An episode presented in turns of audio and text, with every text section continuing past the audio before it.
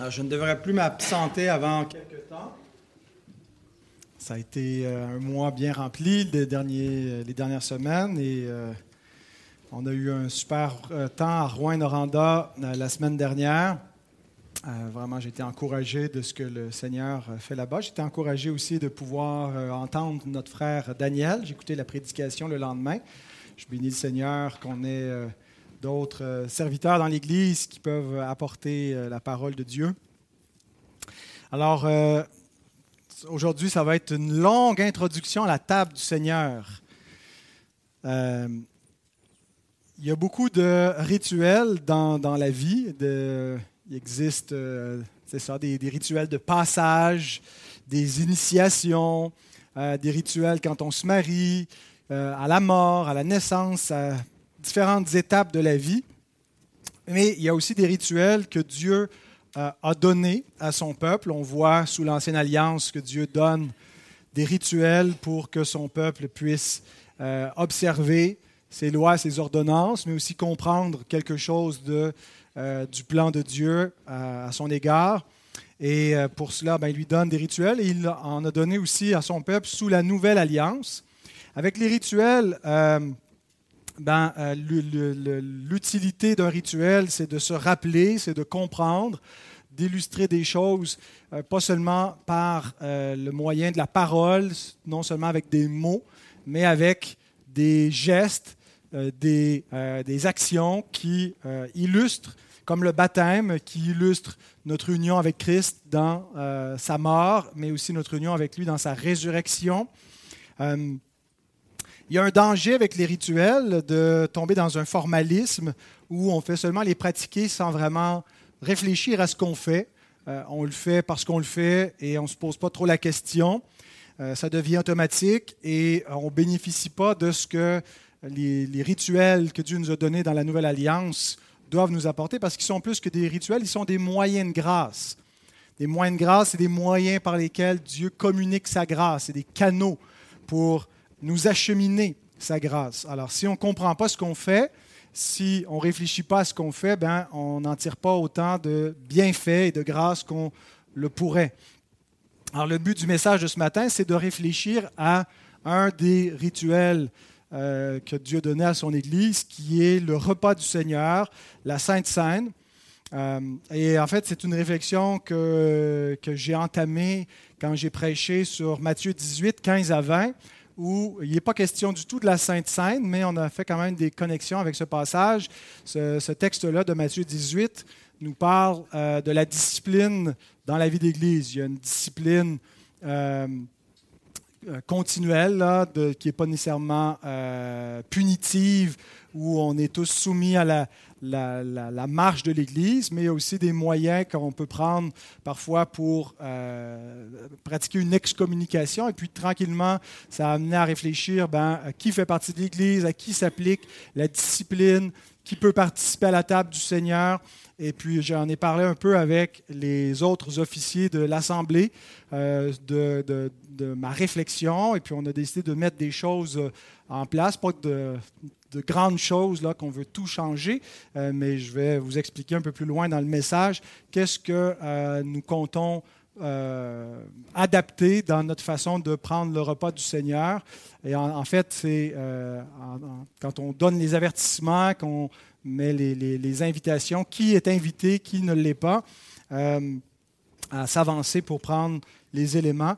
alors, je me suis dit que la meilleure façon, c'était plutôt que de l'annoncer, peut-être de faire un message sur cela et en même temps de réviser notre euh, compréhension de la Sainte Seine.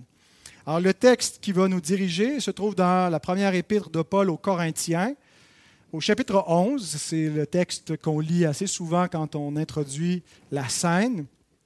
Et on va lire les versets 20 à 34. Je vous invite à vous lever pour la lecture de la parole de Dieu.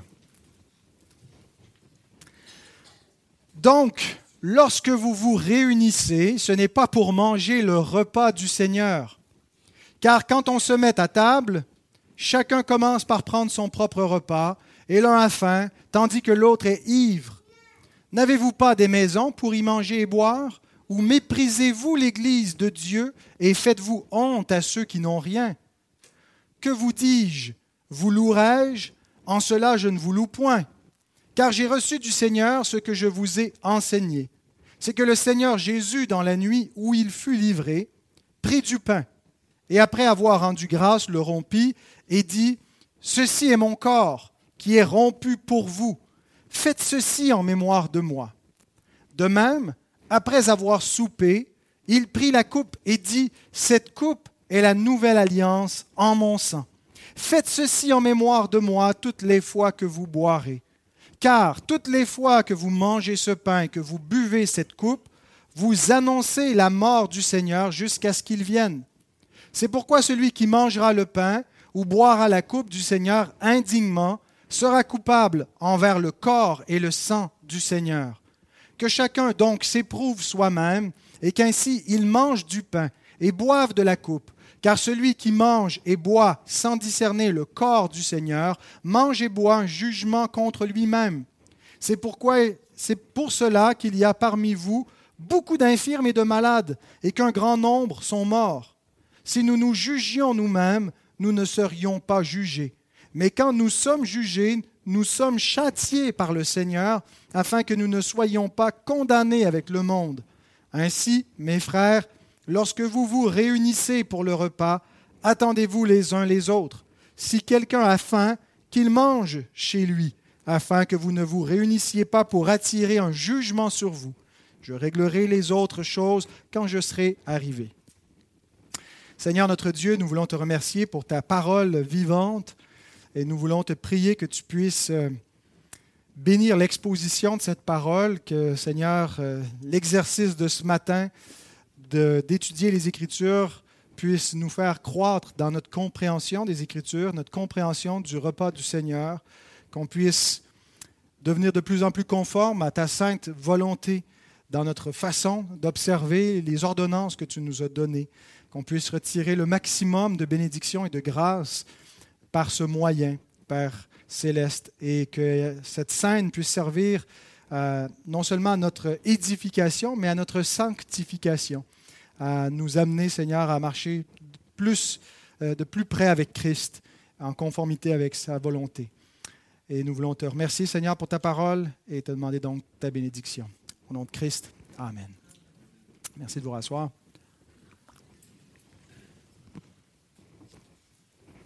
Alors, mes points de ce matin, Michael, tu vas les savoir? Alors, voici les points, les points principaux. Nous allons voir ce que le repas du Seigneur n'est pas, ce que le repas du Seigneur est et ce que le repas du Seigneur fait. Hein, c'est très simple. Ce qu'il n'est pas, ce qu'il est et ce qu'il fait. Donc, il ne suffit pas d'être réunis, de manger en Église, de manger le pain, de boire le vin, pour qu'automatiquement ce rituel soit le repas du Seigneur. On peut l'appeler le repas du Seigneur, mais euh, l'Écriture nous dit que ce n'est pas automatiquement ce qu'on est en train de faire si on ne le fait pas comme Dieu veut qu'on le fasse. C'est comme ça que je comprends les versets 20 et 21. Euh, Paul déclare que ce qu'ils font quand ils se réunissent et qu'ils prennent leur repas, ce n'est pas le repas du Seigneur. Il dit au verset 20 et 21, Donc lorsque vous vous réunissez, ce n'est pas pour manger le repas du Seigneur. Peut-être que c'est ça que vous pensez, mais ce n'est pas ce que vous faites. Car quand on se met à table, chacun commence par prendre son propre repas, et l'un a faim, tandis que l'autre est ivre. Alors, le repas du Seigneur probablement avait lieu au milieu des agapes. Euh, les gens mangeaient, puis comme on voit pendant le repas, Jésus qui a consacrer à, part un temps dans le repas pour prendre le pain, pour partager la coupe. Et c'est comme ça que ça devait se faire aussi dans les églises euh, apostoliques. Mais il y avait du désordre à Corinthe. Euh, les gens ne mangeaient pas ensemble, on ne s'attendait pas. Il y avait des gens qui manquaient de nourriture, les gens ne partageaient pas avec ceux qui n'en avaient pas. Il y avait de l'abus, de l'ivresse. Et Paul dit, ce désordre que vous êtes en train de faire là, ce n'est pas ça le repas du Seigneur.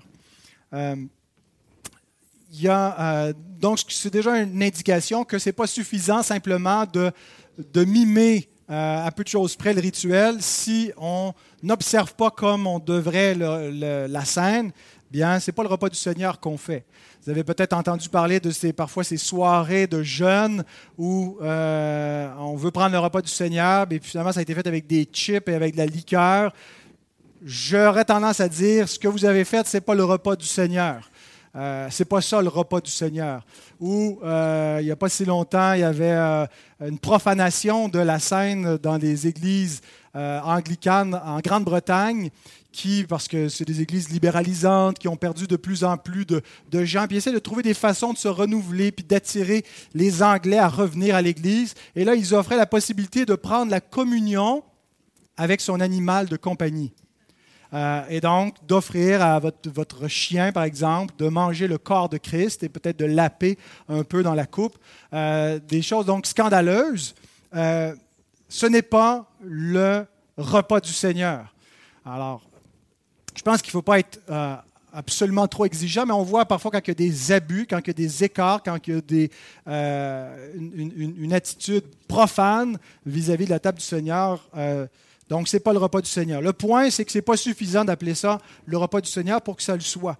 Et qu'il y a une façon de le prendre, il y a euh, des choses qui sont mises en place dans la parole de Dieu pour qu'on puisse euh, célébrer le repas du Seigneur. Et autrement, ce n'est pas le repas du Seigneur qu'on célèbre. Un peu comme avec le baptême. Il ne suffit pas de mouiller quelqu'un pour que ce soit un baptême. Euh, et même de le mouiller au nom du Seigneur. Il y a des baptêmes qui, à mon avis, ne sont pas valides. C'est pourquoi on ne reconnaît pas, par exemple, le baptême de nourrisson le baptême de bébé parce que euh, on croit que le baptême doit procéder de la foi. Il faut que la personne professe sa foi. Alors on ne croit pas que les bébés qui sont baptisés sont baptisés. On croit qu'ils ont été mouillés, mais ils n'ont pas été baptisés. On ne les rebaptise pas, on les baptise une première fois. Euh, où euh, il y a des baptêmes qui, tout simplement n'ont pas été faits de, euh, manière trinitaire. Euh, des gens qui n'ont pas une bonne théologie, une bonne compréhension de la doctrine de Dieu, qui ne baptisent pas au nom du Père, du Fils et du Saint-Esprit. Ce n'est pas un baptême. ou qui ne comprennent pas le, le, salut, ce n'est pas un baptême évangélique. et on voit dans les Écritures que les disciples d'Éphèse, dans Acte 19, euh, ils avaient reçu un baptême, mais euh, ce n'était pas le baptême chrétien. Hein. Ils connaissaient que le baptême de Jean, euh, qui préparait vers une, compréhension plus complète du baptême. Et donc, ce n'est pas un baptême qui était pleinement reconnu. Alors, de la même façon, le repas du Seigneur doit avoir certains éléments de base pour pouvoir être le repas du Seigneur. Ce n'est pas n'importe quel repas, c'est le repas du Seigneur. Il porte son nom. Alors, on ne perdra pas plus de temps à définir ce qu'il n'est pas, mais on va regarder maintenant ce qu'il est. Et euh, Paul poursuit, non pas avec une définition du repas du Seigneur, mais avec une description. Et de cette description, on va tirer quatre remarques pour euh, définir ce qu'est le repas du Seigneur. Alors, relisons les versets 23 à 26. Car j'ai reçu du Seigneur ce que je vous ai enseigné c'est que le Seigneur Jésus, dans la nuit où il fut livré, prit du pain. Et après avoir rendu grâce, le rompit, le rompit et dit, Ceci est mon corps qui est rompu pour vous. Faites ceci en mémoire de moi. De même, après avoir soupé, il prit la coupe et dit, Cette coupe est la nouvelle alliance en mon sang. Faites ceci en mémoire de moi toutes les fois que vous en boirez. Car toutes les fois que vous mangez ce pain, que vous buvez cette coupe, vous annoncez la mort du Seigneur jusqu'à ce qu'il vienne. Donc j'ai quatre remarques, je vous les annonce tout de suite. Un repas, euh, le repas du Seigneur, c'est un repas qui est institué par le Seigneur. C'est un repas pour se commémorer la mort du Seigneur. C'est un repas pour être en communion avec le corps du Seigneur. Et c'est un repas pour annoncer la mort du Seigneur. Donc, un repas qui a été institué par le Seigneur. Ce n'est pas une ordonnance qui vient de l'Église. L'Église a une certaine liberté pour administrer des choses qui concernent le royaume de Dieu, euh, pour lesquels on n'a pas des prescriptions spécifiques. Euh, mais il n'y a pas tant de choses que ça où on a une pleine liberté. Et au niveau des ordonnances euh, qu'on doit célébrer, les rituels, eh bien, on n'a pas la liberté d'inventer, d'innover, de retirer, d'ajouter ou de retrancher.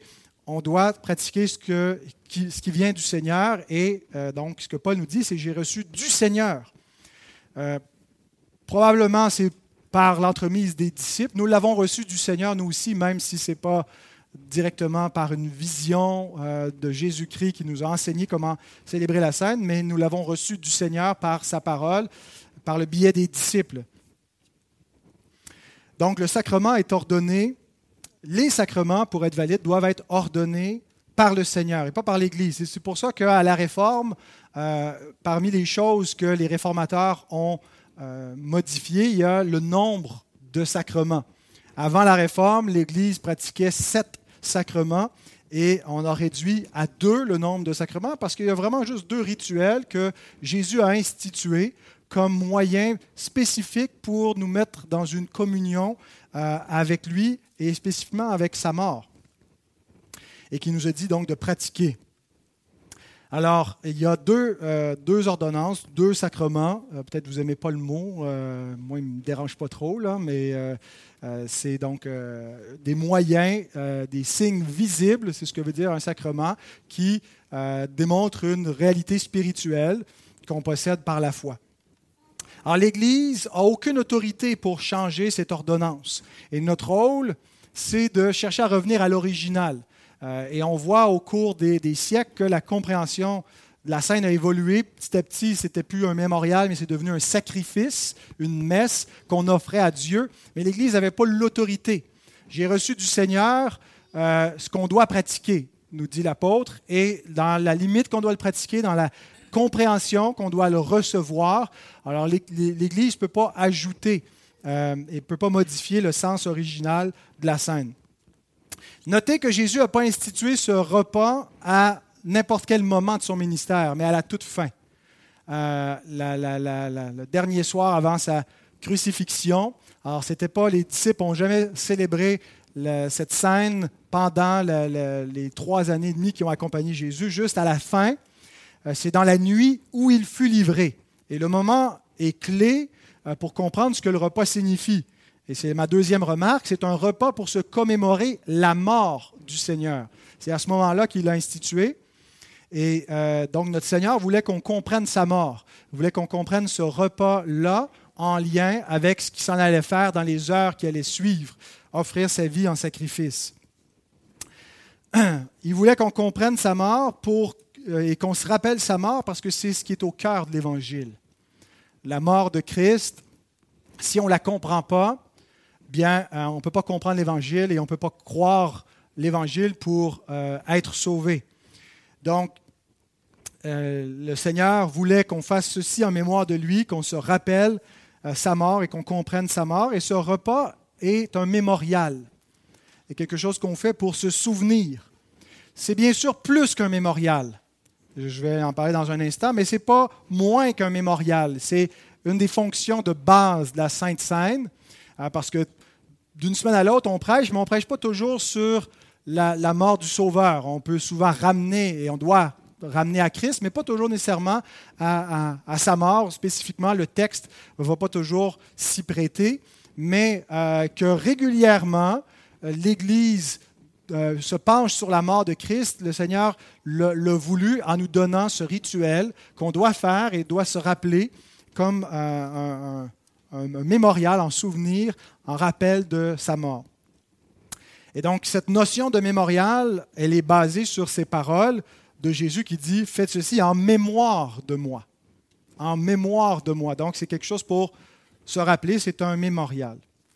Troisième remarque, c'est un repas pour être en communion avec le corps du Seigneur. Et là, on rentre dans euh, quelque chose qui est très, très controversé parmi les chrétiens historiquement, qui divise le christianisme en différentes factions euh, vis-à-vis de la compréhension qu'on a de la communion avec le corps et le sang du Seigneur Jésus. Jésus est vivant, euh, Jésus euh, est mort, mais il est ressuscité. C'est un Seigneur qui est vivant. Et la scène nous donne une communion avec lui. Ce n'est pas juste pour nous rappeler quelqu'un de mort. C'est pour nous donner une communion avec quelqu'un de vivant. Donc on se rappelle sa mort, mais en faisant ce rituel, on est en communion avec Christ qui vit. De quelle façon est-ce que ça nous met en communion avec le corps vivant du Seigneur? Au fil des siècles, il y a une compréhension qui a évolué euh, plus qu'on voyait le rôle du pasteur comme le rôle d'un prêtre et qu'on importait les notions de l'Ancien Testament, des Lévites par exemple, dans le Nouveau Testament et que de plus en plus le ministre de la parole devenait un sacrificateur, bien, ce qui est devenu central, c'est plus l'exposition de la parole, mais c'est le rituel de la scène qui devenait au centre, parce qu'avec cette scène-là, bien, le prêtre, petit à petit, on voyait que c'était un sacrifice qu'il offrait pour les péchés. Il, réitérait le sacrifice de Jésus, comme s'il le rafraîchissait, un peu comme quand notre page Internet là, est, figée, puis on fait rafraîchir, ben, on rafraîchit à nouveau. C'est pas qu'on offre de nouveau, l'enseignement catholique romain officiel ne dit pas qu'on offre à nouveau le, sacrifice, mais plutôt qu'on euh, réitère ou on rafraîchit ce, sacrifice euh, et qu'on optimise en quelque sorte sa valeur pour ceux qui communient à ce sacrifice. Et donc, euh, de plus en plus, le ministre devient un prêtre, se revêt d'habits sacerdotaux comme on voit sous l'Ancienne Alliance, et on considère que les éléments ne sont pas sont, sont pas juste symboliques. Le pain et le vin est plus seulement un symbole qui représente le corps et le sang de Jésus tout en étant du pain et du vin, mais qu'au au, cours du rituel euh, de la messe, bien que les éléments changent de substance. Hein, il y a un mot technique pour ça, c'est la transsubstantiation, pour dire que la substance du pain disparaît on a pris du pain qu'on a mis à part, mais quand on l'élève devant Dieu, la substance du pain et la substance du vin disparaît et il y a maintenant le corps et le sang de Christ qui apparaît. Alors la, substance a changé. Même si extérieurement ça conserve l'apparence du pain et du vin, que ça goûte le pain, ça goûte le vin, ça n'a que l'apparence, ça n'a que les accidents du pain et du vin, mais ça n'a pas la substance du pain et du vin. Euh, c'est un peu comme ça que les théologiens de la scolastique expliquaient le repas du Seigneur. Mais certains d'entre eux rejetaient cette idée de transsubstantiation. Ils parlaient plutôt de consubstantiation. Alors, ça, c'est d'autres théologiens scolastiques qui disaient non, le pain et le vin demeurent. C'est pour ça que ça goûte du pain, que ça goûte le vin. Mais le corps et le sang de Christ s'ajoutent véritablement à l'intérieur du pain et du vin. Et ça, c'est la position que Martin Luther a adoptée. Luther euh, était un moine, un prêtre catholique. Euh, après quelques, au début, dans la Réforme, quelques années, je pense que c'est 1520, euh, qui publie un traité pour libérer un peu l'Église de la captivité babylonienne. Et entre autres, il s'attaque à une mauvaise compréhension des sacrements, puis il dit la transsubstantiation, c'est pas biblique, mais il tient mordicus à la consubstantiation. Pour Luther, le corps de Christ est présent corporellement, physiquement, dans les éléments. Il est dedans, il est autour, il est en dessous, de sorte que quand on mange le corps quand on mange le pain, on mange le corps de Christ. Et c'est ça l'évangile, on se nourrit à Christ. Quand Jésus dit Mon corps est vraiment une nourriture, mon sang est vraiment un breuvage. Puis pour avoir la vie éternelle, vous devez manger et boire, vous devez communier.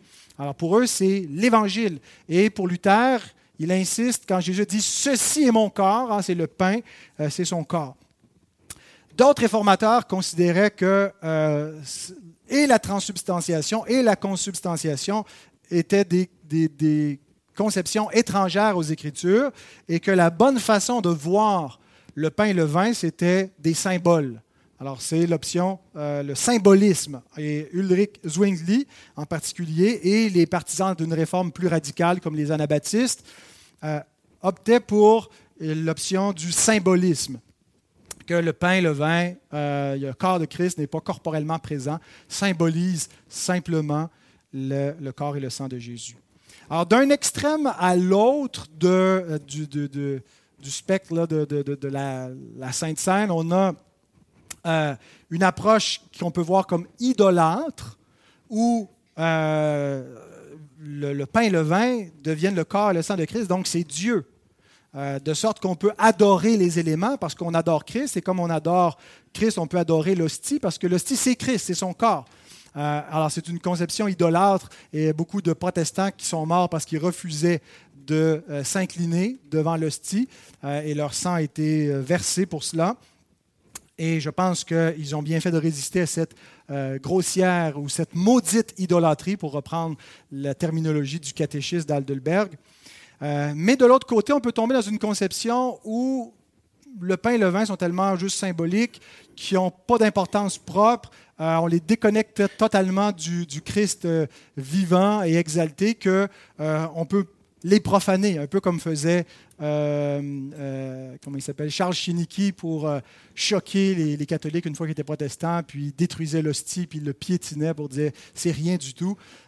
mais ou comme ces anglicans qui donnent la scène à leurs chiens, où là c'est rien, c'est profane. et donc on a d'un extrême à l'autre, il y a donc des, des positions intermédiaires où sans penser que le pain et le vin sont divins, mais de voir qu'il y a quelque chose de sacré, qu'il y a quelque chose d'extrêmement sérieux dans le pain et dans le vin, au point que Paul dit que quand on, les prend indignement, on peut même en mourir.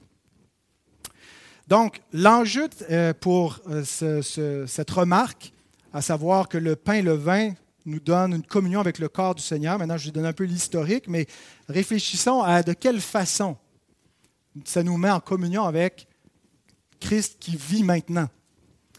L'enjeu est au verset 24, quand Jésus, quand Paul rappelle les paroles de Jésus, ceci est mon corps. Pour les réalistes, ceci est mon corps veut dire ceci est mon corps. Pour les mémorialistes, ceci est mon corps veut dire ceci représente mon corps. Ceci est mon corps ne veut pas dire ceci est ontologiquement réellement mon corps qui a été transubstantié ou consubstantié avec la substance du pain. Ceci est mon corps peut simplement vouloir dire ceci représente mon corps. Mais il y a deux problèmes. Le problème pour les réalistes, de, mon point de vue, c'est que le corps de Christ n'est pas omniprésent. Et que quand on dit euh, que le pain et le vin deviennent le vrai corps corporel physique de Christ, on est en train d'attribuer des euh, euh, caractéristiques de la divinité à l'humanité de Jésus. Jésus est divin, mais il est humain. Et il n'y a pas de confusion entre ces deux natures, de sorte qu'il n'est pas euh, omniprésent dans son humanité. Il est à une seule place à la fois dans son humanité parce qu'il n'est pas possible pour un corps humain d'être possible en plusieurs lieux en même temps.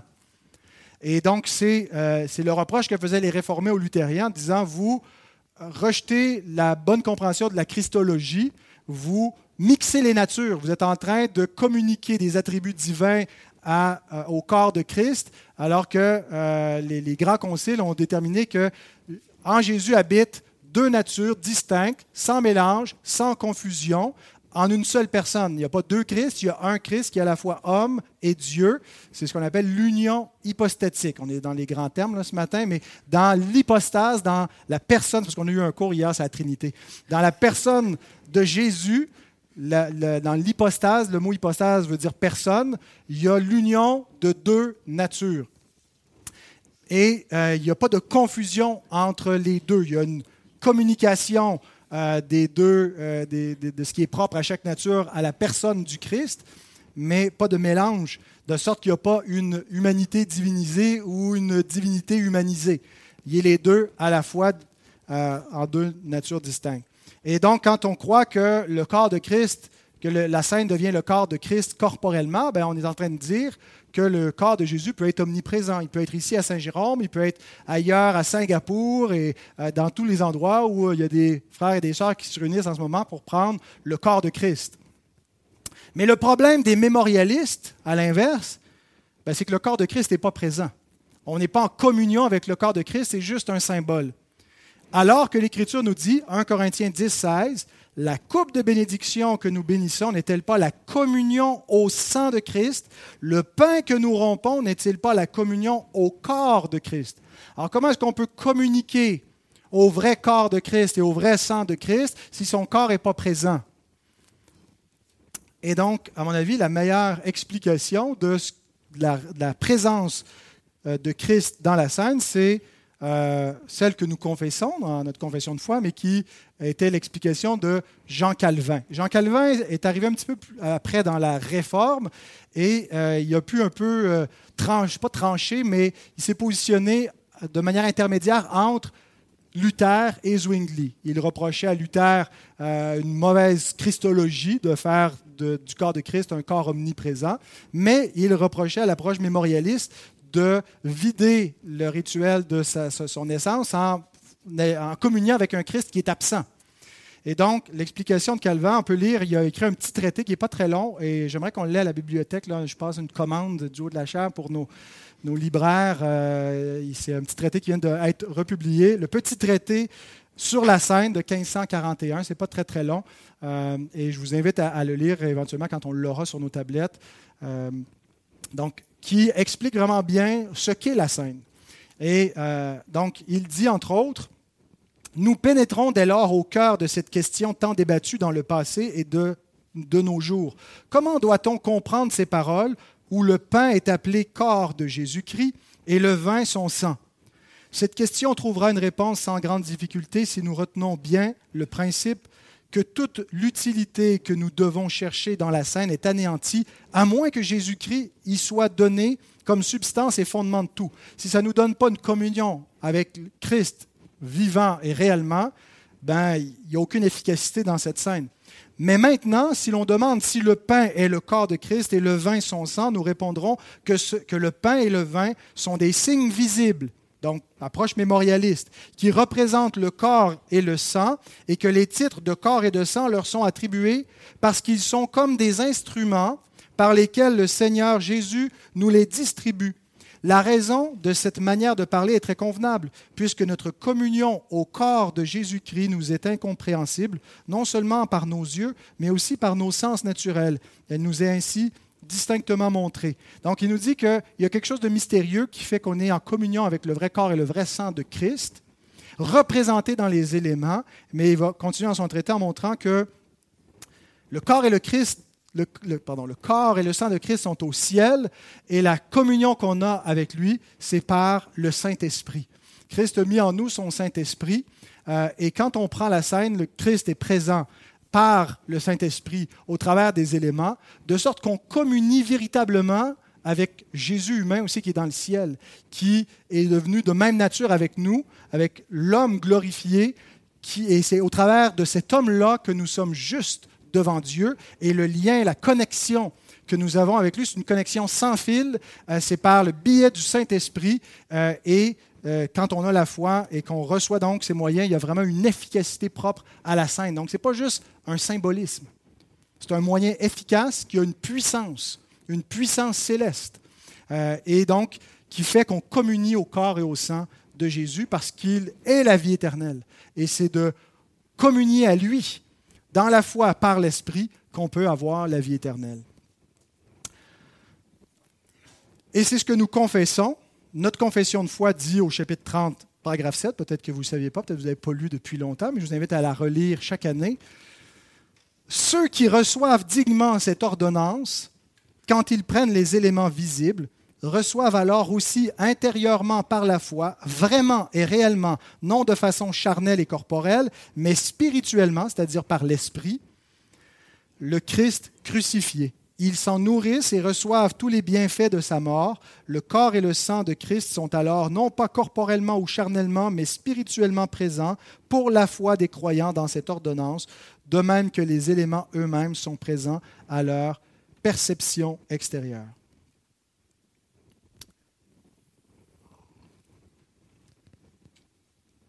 Donc, c'est un repas pour nous commémorer la mort du Seigneur, mais pour nous donner la communion avec le Seigneur, qui n'est pas mort, mais qui est bien vivant en chair et en os. On pourrait dire en chair et en sang, de sorte que nous communions avec le Christ vivant.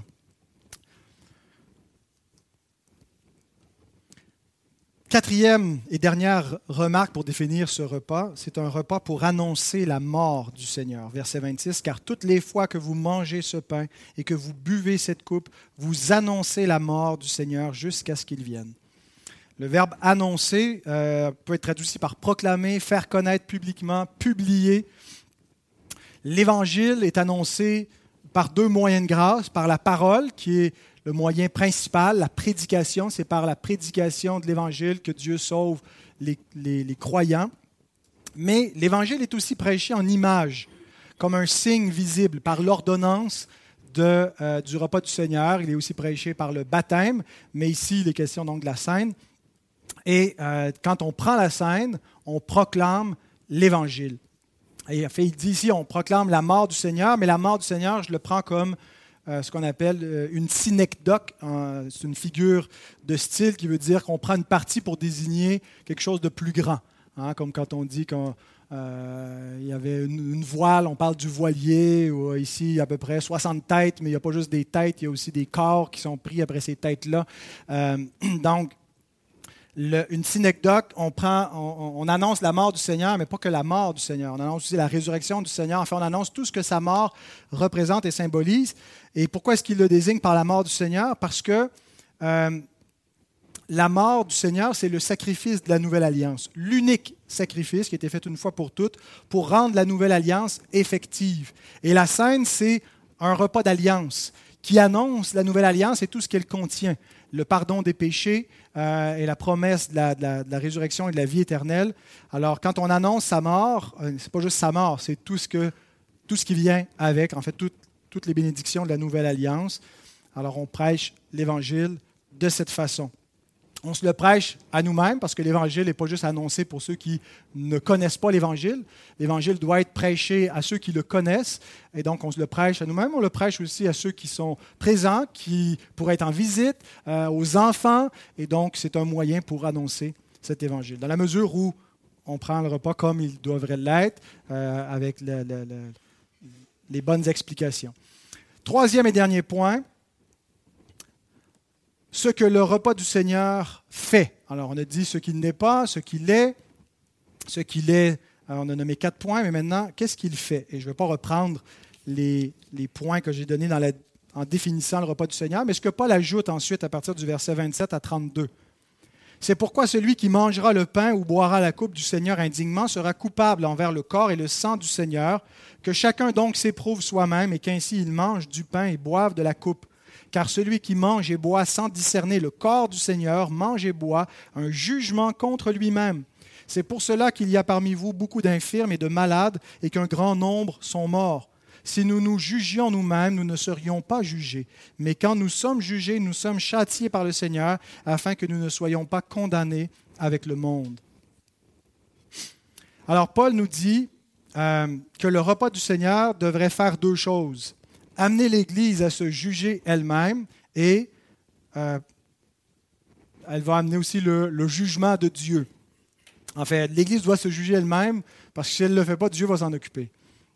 Alors, le repas du Seigneur, ce qu'il fait, euh, c'est qu'il euh, suscite, il devrait susciter un jugement de la part de l'Église sur elle-même. L'Église a la responsabilité de garder la table Seigneur. C'est les ordonnances qui nous sont confiées par le Seigneur. Ce n'est pas quelque chose de profane, mais quelque chose de saint. Hein, on parle de la sainte scène. Et donc, il y a différentes compréhensions sur jusqu'à quel degré on devrait garder la table du Seigneur. Il y a des gens qui croient que la meilleure façon, c'est de pratiquer la table fermée. C'est-à-dire qu'on n'ouvre pas la table euh, à des visiteurs, on ouvre la table seulement pour les membres. Euh, et l'Église, donc, est responsable de ses membres. Vous ne voulez pas être membre, ben, tant pis, vous vous privez de la communion. C'est une communion fermée, c'est euh, la position la plus étroite. Il y a euh, une position ouverte où simplement on invite tout le monde, puis si tu reconnais Jésus, ben, il y en a même qui, c'est comme un bar ouvert, puis venez, tous ceux qui veulent venir, même avec votre chien. mais donc, on a deux extrêmes. Euh, je dirais qu'on est, à aucun de ces deux extrêmes. Il y a une position semi-fermée. Et c'est plutôt là euh, où on se trouve, où ce n'est pas euh, ouvert à tous, mais ce n'est pas non plus refermé seulement pour des membres. et il y a des critères pour pouvoir venir à la table du Seigneur. Le but de refermer la table du Seigneur, en partie, c'est d'éviter que quelqu'un mange indignement pour ne pas attirer le jugement de Dieu sur l'Église.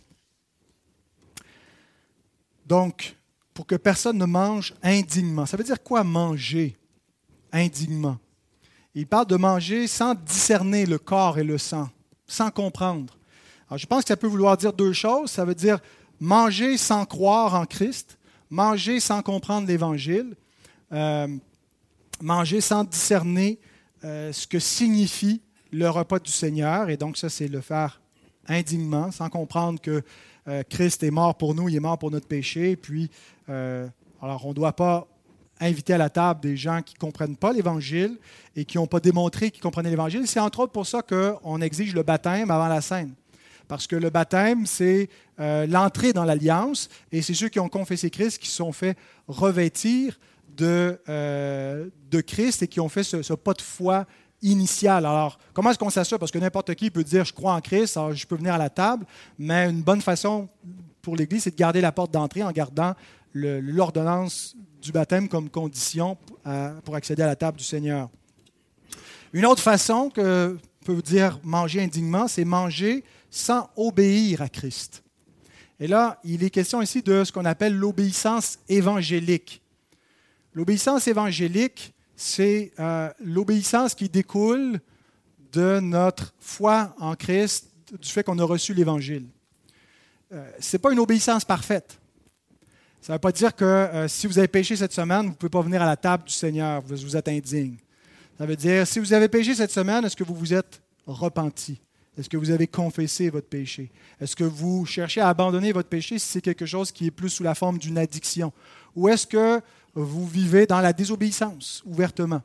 Et donc, euh, c'est là où l'Église a une responsabilité de ne pas admettre à la table des gens qui, euh, que la vie n'est pas en règle euh, ou qui, dans les mesures disciplinaires, quand ton frère a péché, va reprendre-le, s'il t'écoute, tu l'as gagné. Mais dans le processus, s'il ne t'écoute pas, euh, éventuellement, s'il refuse d'écouter l'Église, l'excommunion ou l'excommunication de la table, ce n'est pas toujours nécessairement qui, euh, qui, est jeté au dehors, mais des fois, il y a des gens qui peuvent être euh, des frères, des sœurs dans le Seigneur, mais il y a des choses à mettre en règle, puis on dit, on reconnaît que tu es un croyant, mais pour un temps, c'est préférable de s'abstenir.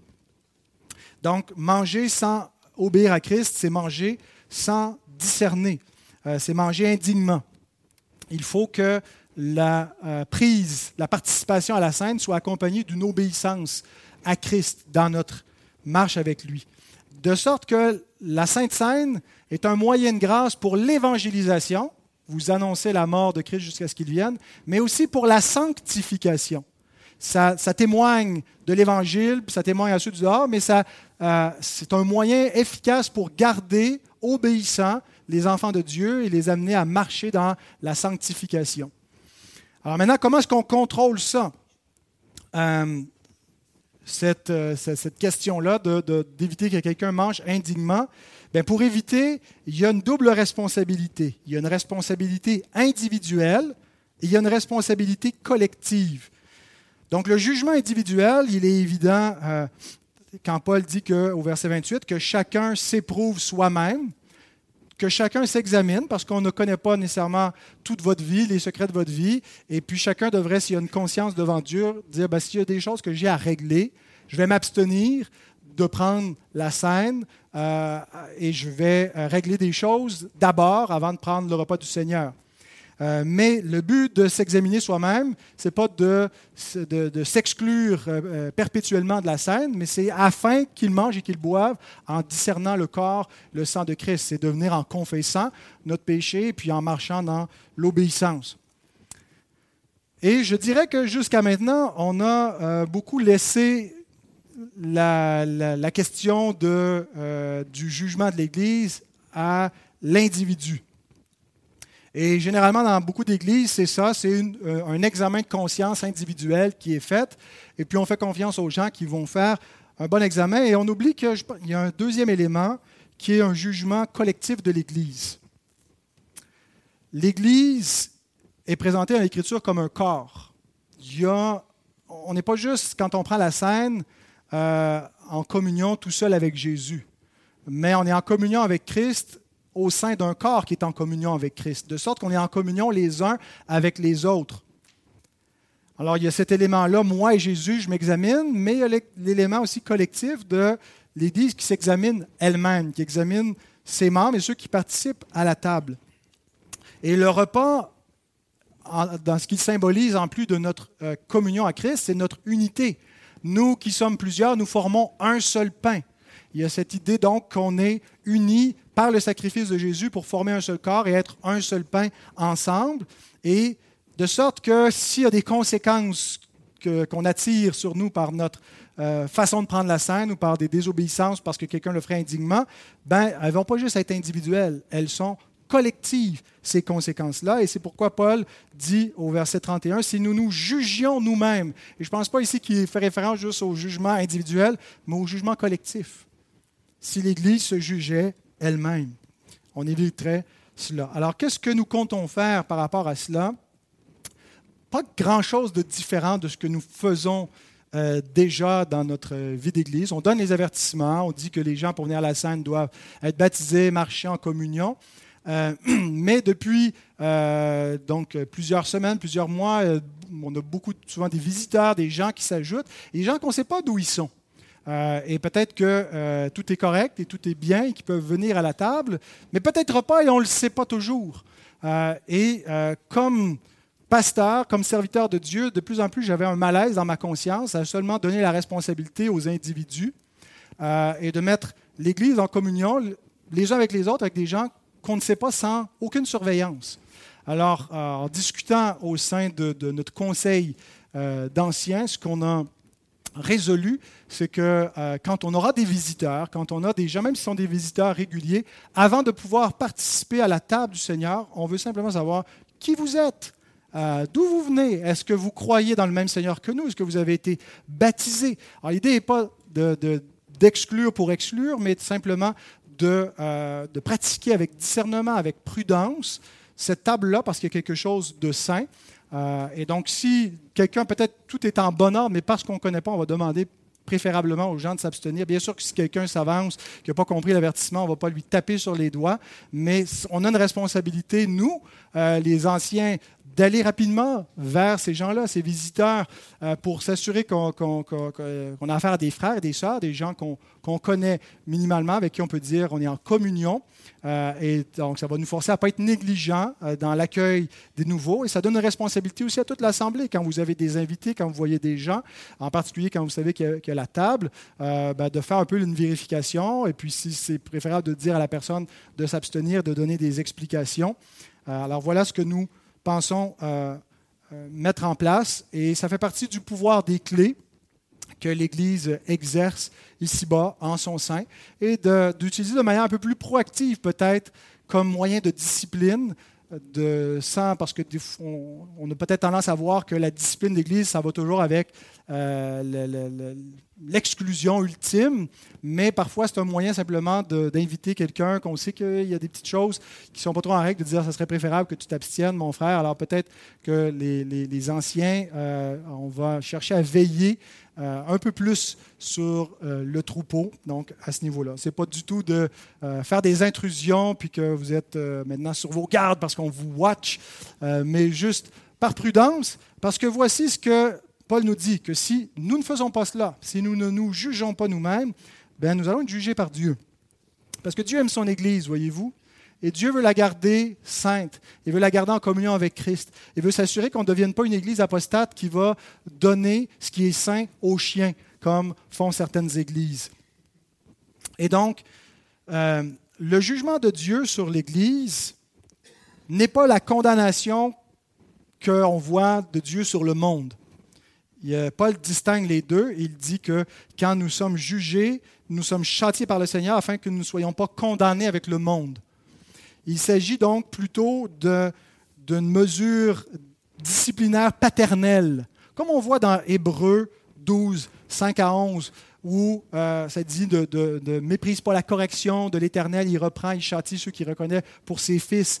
Dieu châtie ses enfants, Dieu reprend ses enfants, Dieu discipline ses enfants pour qu'ils participent à sa sainteté, euh, qu'ils apprennent à marcher dans ses voies. Mais donc, ce n'est pas une condamnation euh, comme la condamnation qui est tombée sur Christ ou comme la condamnation qui va tomber sur le monde. Dieu fait une distinction entre le monde et l'Église. Et les sacrements sont un signe visible qui distingue entre le monde et l'Église. Le, monde, euh, c'est-à-dire l'Église, a des signes visibles qui marquent ceux qui font partie de l'Église. Et donc, euh, il y a cette distinction entre l'Église et le monde, et on doit maintenir cette distinction-là. Maintenant, ça a l'air assez sérieux ce que Dieu fait. Il dit, c'est pour ça qu'il y en a qui sont malades et qui sont morts parmi vous. Euh, on a un frère qui est décédé il n'y a pas longtemps. Euh, il y a quelques malades, on prie pour eux. Je ne pense pas qu'automatiquement ce soit lié à quelque chose de la scène. Est-ce que, d'abord, est-ce que ça voulait dire que c'est ceux qui prennent indignement qui meurent? Je pense que ça pouvait même être l'Église qui est affectée, sans nécessairement que ce soit les, personnes qui agissaient indignement. il n'y a pas de moyen de savoir si ce qui nous arrive euh, c'est un jugement spécifique. Oui, il y a des, euh, des épreuves qu'on est appelé à interpréter comme ça, que c'est la providence de Dieu pour nous faire participer à sa sainteté, pas nécessairement parce qu'on a mal agi, euh, que c'est une punition, simplement que Dieu nous éprouve de cette façon-là. Mais donc la discipline peut être physique.